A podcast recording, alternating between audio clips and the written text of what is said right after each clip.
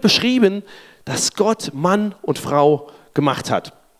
Und er hat zuerst den Mann gemacht und er sagt, sah den Mann an und sagte, aha, ein Mann, wie schön. Aber irgendwas fehlt da noch. Und dann sagt er diesen berühmten Satz, es ist nicht gut, dass der Mann oder der Mensch, je nach Übersetzung, allein ist. Wenn du schon mal in einer Männer-WG gelebt hast oder zu Besuch warst, dann weißt du, dieser Satz ist richtig. Es ist nicht gut, dass der Mann allein ist. er sagt sich, da fehlt noch was. Da fehlt eine ganz wichtige Ergänzung.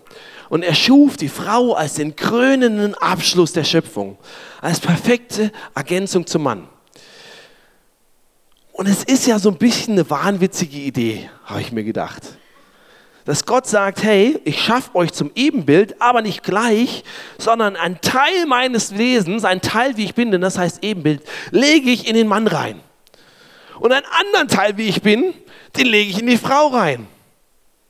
Und seine Idee war, nur wenn das beides zusammenkommt, dann haben wir das ganzheitliche Bild. Dann haben wir das Ganze. Sonst ist es immer nur bruchstückhaft. Und das ist eine krasse Idee, wenn du das überlegst. Dass Gott sagt, hey, dir gebe ich einen Teil von meinem Wesen, dir gebe ich einen anderen Teil. Und natürlich gibt es Schnittmengen, das ist klar.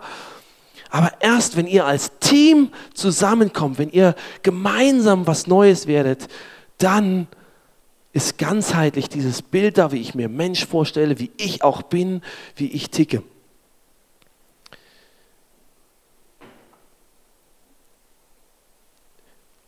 Und Gott, das finde ich interessant, Gott sagt ganz klar, ich schaffe den Mann als Mann und die Frau als Frau. Nicht, ich schaffe einfach den Menschen und dann darf er sich mal aussuchen, was er gerne wäre. Dann kannst du dich mal selbst definieren, gehst auf eine Selbstfindungssuche, redest mit ganz vielen Leuten, guckst im Internet und dann entscheidest du, was du bist. Und das ist so ein bisschen, wenn du momentan so in den wissenschaftlichen Ebenen dich vielleicht ein bisschen bewegst, dann ist der Begriff Gender Mainstreaming garantiert mal über den Weg gelaufen. Und das ist genau diese Idee. Es gibt eigentlich keinen Mann und es gibt keine Frau, sondern du kannst für dich selbst, alles ist anerzogen und letztlich kannst du selbst definieren, was du bist. Führt dann dazu, dass du dir bei Facebook zum Beispiel 60 verschiedene Geschlechtsidentitäten aussuchen kannst. Kein Witz. Du kannst nicht aussehen, ich bin Mann, ich bin Frau, sondern es gibt 60. Und ich glaube, das ist keine göttliche Idee. Natürlich sind Sachen anerzogen. Natürlich wollen wir nicht in, in Klischees denken. Natürlich ist jeder Mensch individuell und es gibt Frauen, die haben vielleicht viele sogenannte männliche Attribute und umgekehrt. Keine Frage. Aber ich glaube trotzdem absolut fester Überzeugung, dass Gott uns als Mann und als Frau erschafft. Und nicht einfach, ich definiere mir mal irgendwas zusammen, was ich bin.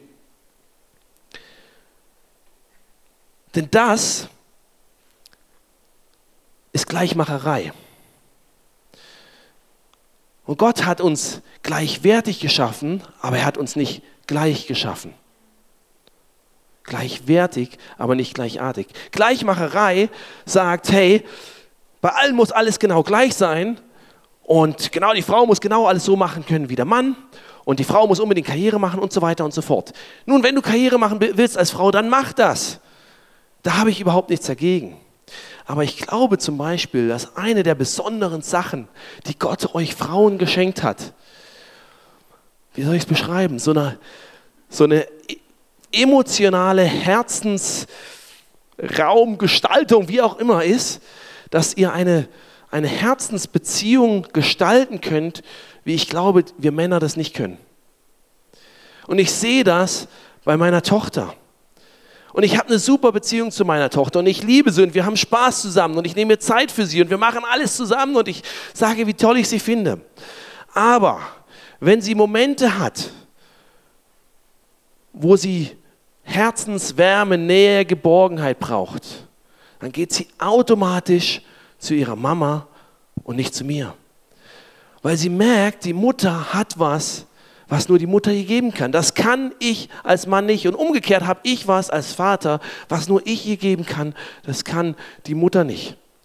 Und das ist nicht anerzogen, das hat nichts damit zu tun, mit in welcher Farbe wir sie kleiden oder welches Spielzeug wir ihr geben. Sondern das wirst du feststellen, ein Junge wird in der Regel viel schneller drauf kommen, mit einem Stock kann man auch kämpfen und was kaputt machen, als ein Mädchen das tut. Und ein Mädchen wird schneller checken, oh, guck mal, da kann ich was schön machen, da kann ich mir was in die Haare stecken. Und es ist nicht nur Erziehung. Und wenn wir, drauf, wenn wir hingehen und sagen, hey, alles muss genau gleich sein, eine Gleichmacherei betreiben, dann berauben wir uns, glaube ich, ganz wertvollen Dingen. Dann hast du immer noch Fabriken, die rollen, dann kannst du immer noch dein Auto kaufen, dann kannst du immer noch dein Red Bull kaufen und die Wirtschaft brummt vielleicht. Aber es wird eine emotional ärmere Gesellschaft sein. Da bin ich überzeugt, wenn wir zum Beispiel Mutter sein und Frau sein abwerten, indem wir sagen, ach, dreijähriges Kind, du bist immer noch zu Hause. Oh, hast den beruflichen Anschluss verpasst, du Arm, oder? Das ist schlimm. Das ist nicht weniger wert. Und ich glaube, die Bibel ist absolut für Gleichberechtigung. Nicht Gleichmacherei, aber Gleichberechtigung. Es sagt nicht, die Frau ist weniger wert als der Mann, sondern beide sind im Ebenbild Gottes geschaffen. Beide sind wunderbar gemacht. Die Frau ist sogar die Krone, der Abschluss, der Big Bang am Ende, wo Gott gesagt hat, und jetzt das ist das grande Finale. Und das ist die Frau. Von daher Gleichberechtigung, absolut. Wir brauchen einander als Team, absolut. Und deswegen zum Beispiel bin ich nicht nur der Pastor dieser Kirche, sondern meine Frau und ich leiten diese Kirche zusammen, weil ich weiß, ich brauche sie als Ergänzung und sie braucht, sie weiß, sie braucht mich. Und nur zusammen werden wir das hinkriegen, was Gott im Sinn hat.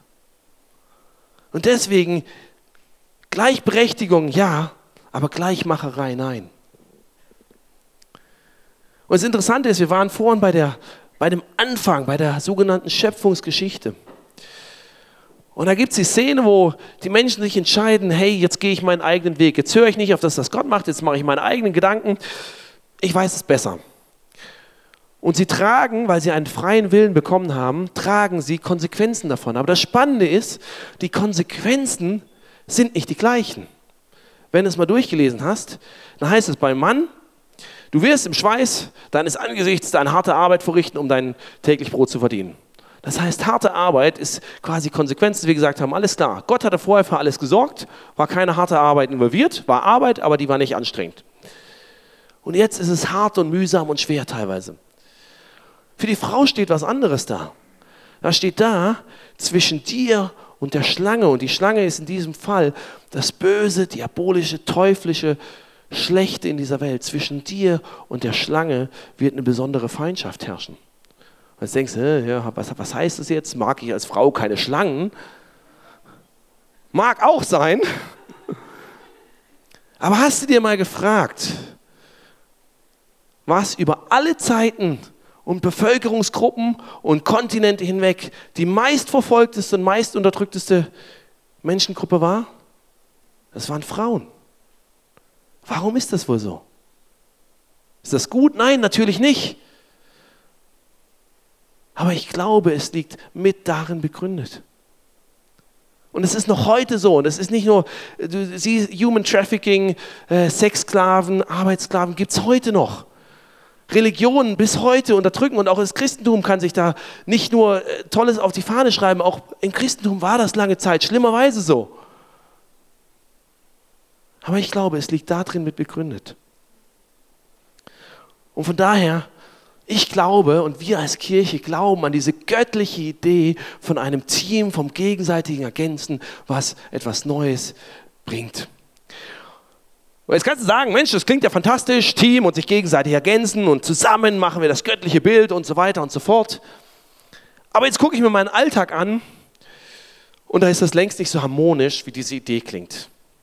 Wie kann das denn gelingen, dass wir so ein Team werden? Wie kann das denn gelingen, dass wir uns so ergänzen? Wie kann das denn gelingen, dass wir wirklich wie so Puzzleteile werden, die ineinander greifen und zusammen ein Bild ergeben, was sich sonst nicht ergibt? Und ich möchte zwei Punkte heute Morgen mitgeben. Und der erste ist, erkenne und anerkenne den anderen als anders.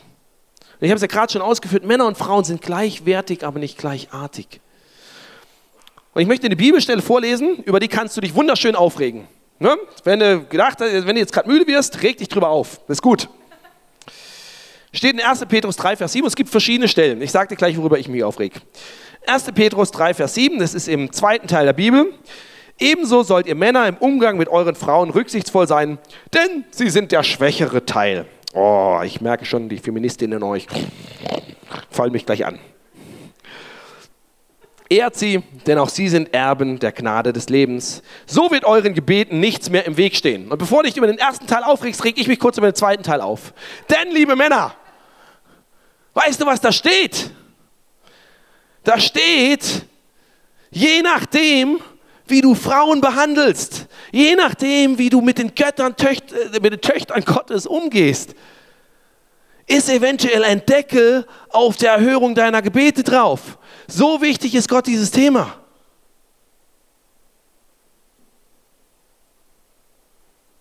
Und wenn du sie schlecht behandelst und unterdrückst und denkst, du kannst herabschauen, sagt Gott, äh, äh, du hast da noch was nicht kapiert und wir fangen mal im ganz Kleinen an, bevor du für irgendwas anderes beten kannst. Krass, oder? Das nächste, worüber du dich aufregen kannst, der schwächere Teil. Aber ich bin überzeugt, das ist nicht negativ gemeint. Ich habe dir zwei Bilder mitgebracht von zwei Vasen. Stell dir vor, ich gebe dir eine Million Euro und sage dir, für diese Million Euro kannst du eine der beiden Vasen kaufen. Für welche würdest du eher eine Million ausgeben? Für keine, aber du musst es ausgeben.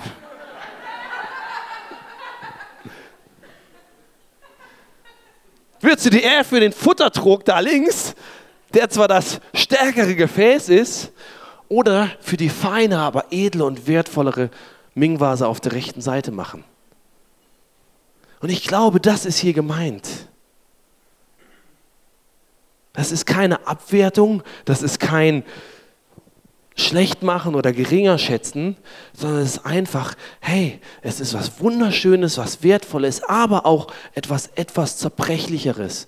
Und deshalb musst du besonders vorsichtig damit umgehen. Und das Problem ist ja, wir denken immer, der andere wäre genau wie ich. Ja, Männer denken, ah ja, die Frau, das ist ein Mann mit zwei Brüsten. Bisschen hübscher anzuziehen, anzusehen, auch anzuziehen und auszuziehen, aber funktioniert genau wie ich. Frauen denken es umgekehrt. Denken, ah ja, der Mann, das ist eine Frau ohne Brüste und Mitglied. So funktioniert's. Und wir kapieren nicht, dass Unterschiede da sind. Und dann kommt Streit und dann kommt Unverständnis. Weil die Frau denkt, Mensch, das müsste er doch spüren. Ich habe ihm das doch x-mal gezeigt, warum kapiert er das denn nicht? Und der Mann sagt, du hast doch nie darüber geredet. Und umgekehrt beim Mann immer diese Emotionen. Oh, ich kann es nicht mehr aushalten. Alles probiert. Exorzismus, alles. Aber ist immer so emotional. Immer muss ich alles spüren und vorhersehen. Vielleicht kennst du das. Und es kommt daher, dass wir glauben, der andere müsste so ticken wie wir. Aber das muss er nicht, weil er anders ist und das ist gut so. Von daher fang erstmal damit an zu anerkennen, dass der andere anders ist als du. Denn die Gefahr, wenn du das nicht erkennst, ist, dass gegenseitige Verachtung reinkommt. Und gerade je länger du vielleicht mit einem Partner zusammen bist und umso mehr du erwartest, der müsste ja kapieren, wie ich es meine, und dann kapiert das als doch nicht, ist die Gefahr, dass du auf ihn herabschaust. Und von daher Punkt 2, gib deinem Partner, was er oder sie braucht. Und natürlich brauchen sowohl Männer als auch Frauen Liebe, Anerkennung, Respekt, Wertschätzung und so weiter. Das ist mir vollkommen klar. Das ist nicht der eine braucht das und der andere braucht was anderes. Aber ich glaube, wir brauchen es in unterschiedlichen Proportionen. Ich habe dir noch so eine Bibelstelle mitgebracht, ist relativ ähnlich, kannst dich gerne wieder darüber aufregen. E-Mail-Adresse hast gesehen, kannst dich hinterher beschweren. Ihr Frauen ordnet euch euren Männern unter. Keine Gefühlsausbrüche, was ist los? Seid ihr wach? Keine Angst, bevor du dich jetzt als Mann zu früh freust. Der heftigere Teil kommt noch. Ihr Männer, Liebt eure Frauen und zwar liebt sie so, wie Christus die Gemeinde geliebt hat. Er hat sein Leben für sie hingegeben. Aber ich fange kurz an mit den Frauen, weil die stehen hier zuerst. Der Tipp an die Frauen ist, ordne dich unter. Und als moderne Frau würde ich Wetten abschließen, widerstrebt dir das. Und wenn du hier sitzt und sagst, an diesen Gott glaube ich nicht, dann wirst du umso froher sein, dass du sagst, an diesen Gott glaube ich nicht, weil dann kannst du sagen, oh, gilt nicht für mich, alles gut. Und das kann ich irgendwo nachvollziehen. Aber das Spannende ist, dass es nicht nur in diesem alten Buch drin steht, sondern dass modernste Kommunikations- und Paarforscher denselben Tipp geben. Vielleicht hast du mal von diesem berühmten Buch gehört, ne? Männer sind, wie, wie heißt es, Männer sind vom Mars, Frauen von der Venus, geschrieben von einem Menschen namens John Gray, seit äh, Jahrzehnten in der Paarforschung tätig, soweit ich weiß kein Christ. Und er sagt zum Beispiel Folgendes. Männer sehnen sich in erster Linie nach Anerkennung.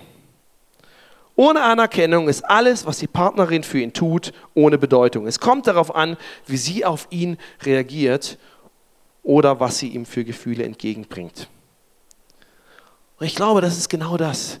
Männer wünschen sich zuerst Anerkennung und Frauen uneingeschränkte Liebe. Und es ist nicht, dass der andere von dem anderen nichts braucht, aber ich glaube, der Schwerpunkt liegt woanders.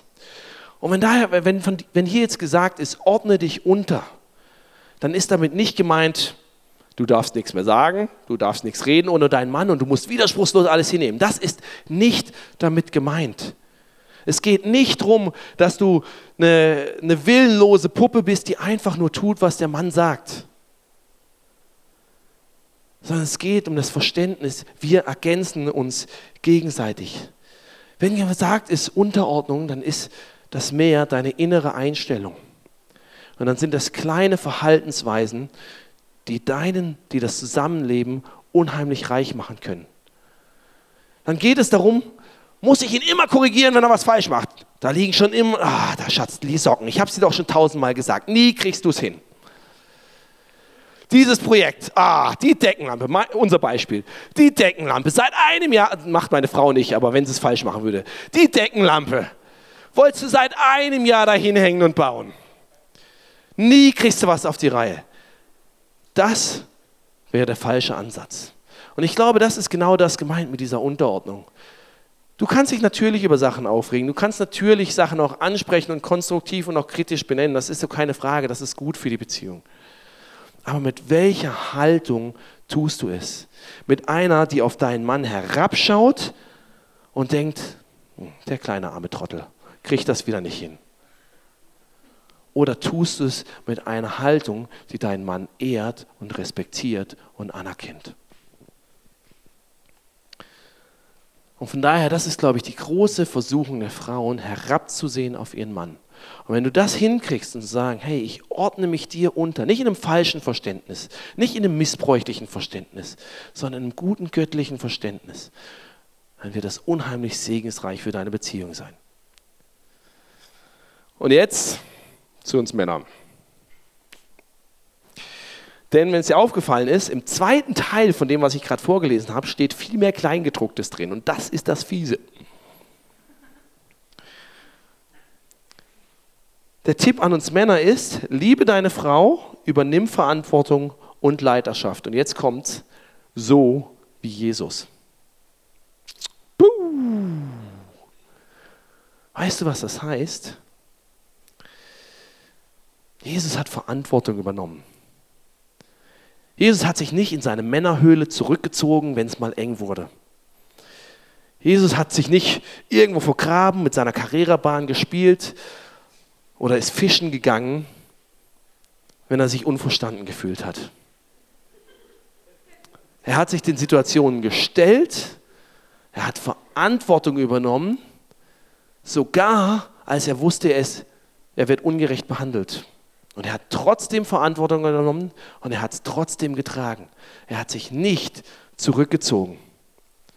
Er ist liebevoll geblieben und hat bewusst gesagt, ich habe eine Verantwortung für diese Beziehung zu den Menschen in dem Fall, auch wenn die mich scheiße behandeln, auch wenn die ungerecht zu mir sind, auch wenn die mich missbräuchlich behandeln, auch wenn ich mich nicht ernst genommen und verstanden fühle selbst dann bleibe ich drin und übernehme eine Verantwortung dafür. Und er hat diese Verantwortung höher gestellt als sein eigenes Ungerechtigkeitsfinden, als seinen eigenen Stolz, als sein eigenes Ansehen. Und wenn du wieder an, an den Anfang zurückgehst und den Sündenfall, weißt du, was das Problem war? Dass der Mann die Verantwortung nicht übernommen hat. Die Frau kam und hat gesagt, komm, lass uns dies und das machen. Und der Mann wusste, es ist falsch. Und hat gesagt, ja, hm, ach, du siehst so liebreizend aus und bist ja eh gerade nackt, also von daher machen wir. Und er hat seine Verantwortung nicht übernommen. Und das war das Problem. Und als Gott wiederkam, wird berichtet, wie Gott durch diesen Garten geht, durch dieses Paradies geht. Und er wusste natürlich, da ist was schiefgelaufen. Und er wusste auch, wo es angefangen hat. Aber er geht nicht zur Frau hin und sagt, Frau, warum hast du gemacht? Sondern er geht zum Mann und sagt und stellt ihn zur Rede. Weil er sagt, du hattest die Verantwortung.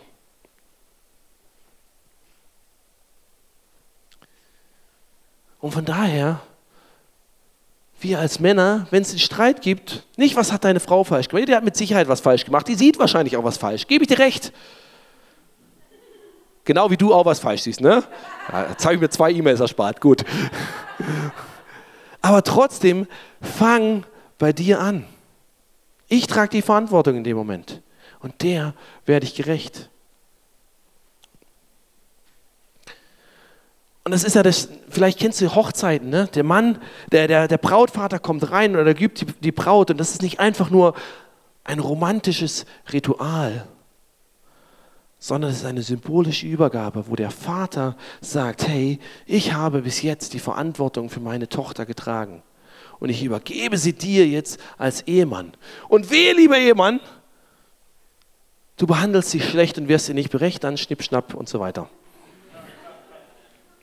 Christoph, hör gut zu. Samstag ist soweit.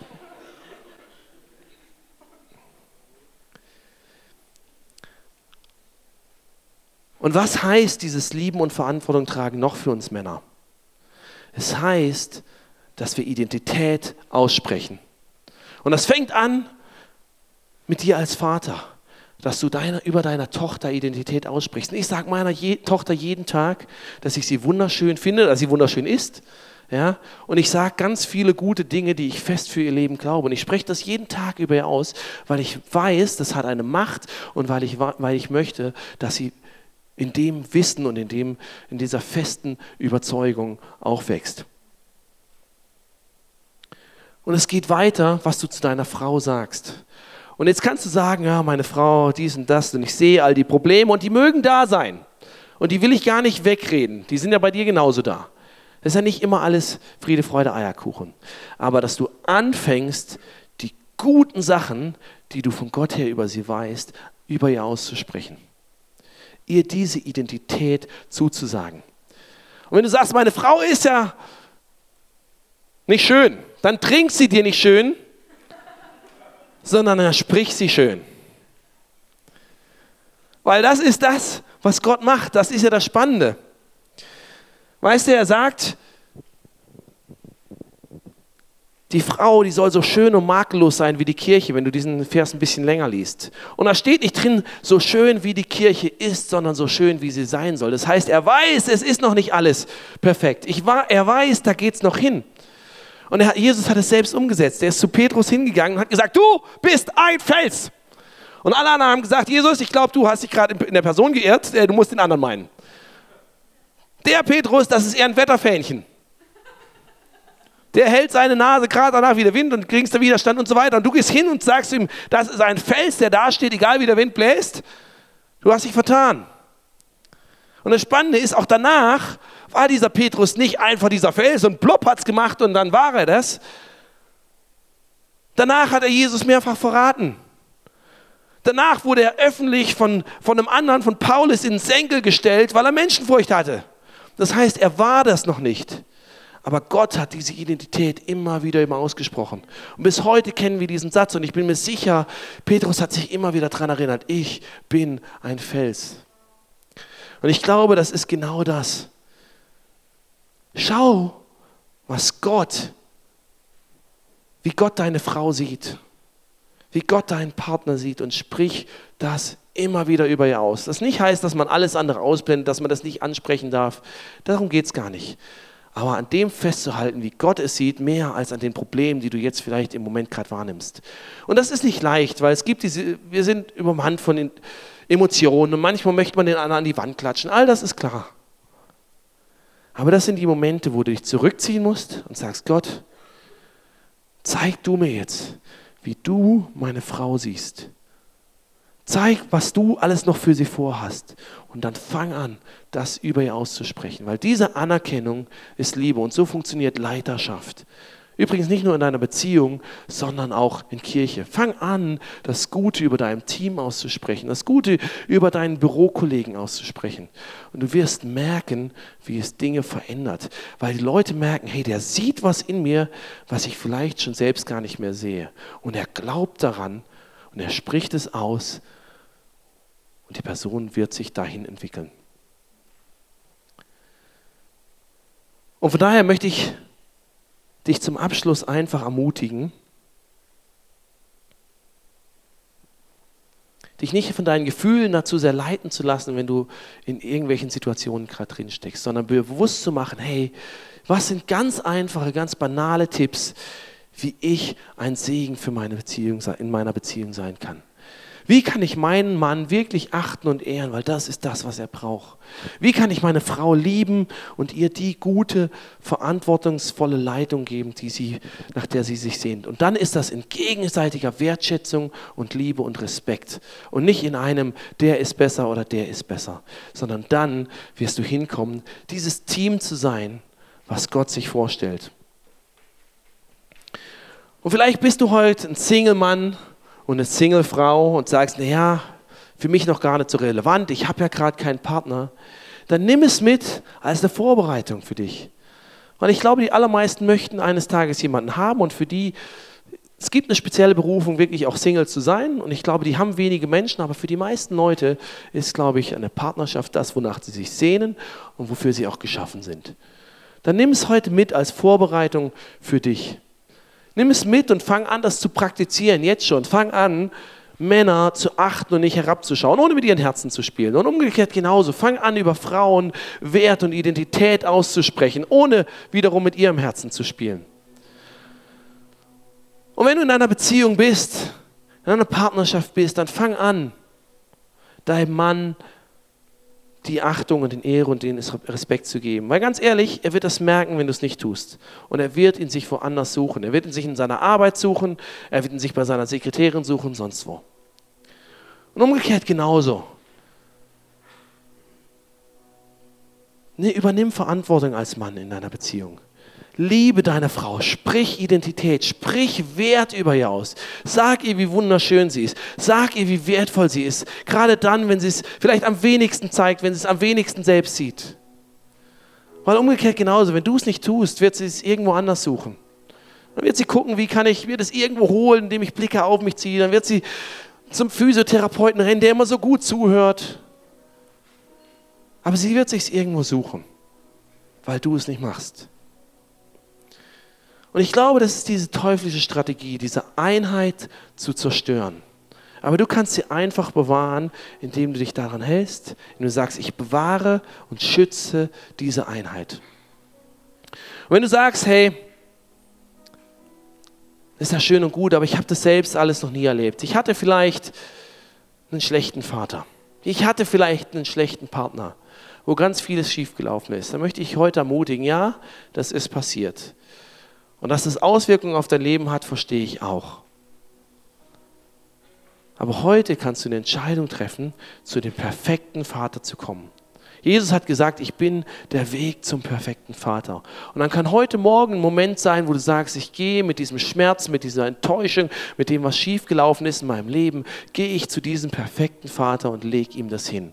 Und dann macht sich plopp und alles ist mit einem Mal weg wahrscheinlich aber es ist ein Weg, wo Heilung und Wiederherstellung und neue Identität geschehen kann.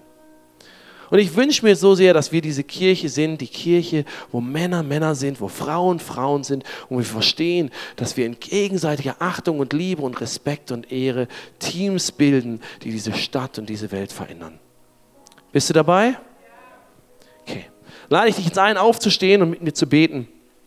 Du kannst deine Augen zumachen, weil es dir einfach hilft, diesen Fokus auf Gott zu richten, nicht auf mich oder auf die Band oder irgendwas anderes.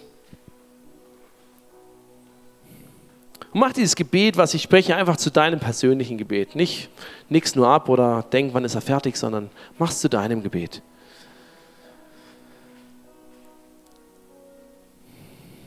Gott, danke, dass du der perfekte Vater bist. Danke, dass du das Ideal bist, was es heißt, Mann und Frau zu sein. Danke, dass ich was von dir in mir trage. Und ich erfahre das noch viel zu wenig. Und ich sehe das noch viel zu selten. Aber ich wünsche mir, dass ich mich von dir immer mehr gesund lieben lasse. Mein Herz, meine Gedanken, meine Einstellung, wie ich mit anderen umgehe. Von daher meine erste Bitte an dich heute Morgen ist, lieb mich gesund. Zeig mir, wie du bist und zeig mir, wie du den anderen siehst. Hilf mir, meinen Mann, meine Frau, das andere Geschlecht so zu behandeln, wie du es dir vorstellst, damit es dem würdig ist, dass es ein Sohn oder eine Tochter von dir ist.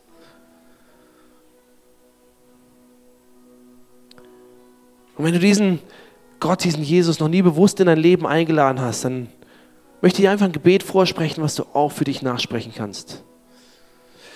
Jesus, ich komme mit meiner ganzen Geschichte zu dir, mit all meinen Fragen, mit all meinen Zweifeln, mit all meinem Schmerz mit all meinen Hoffnungen.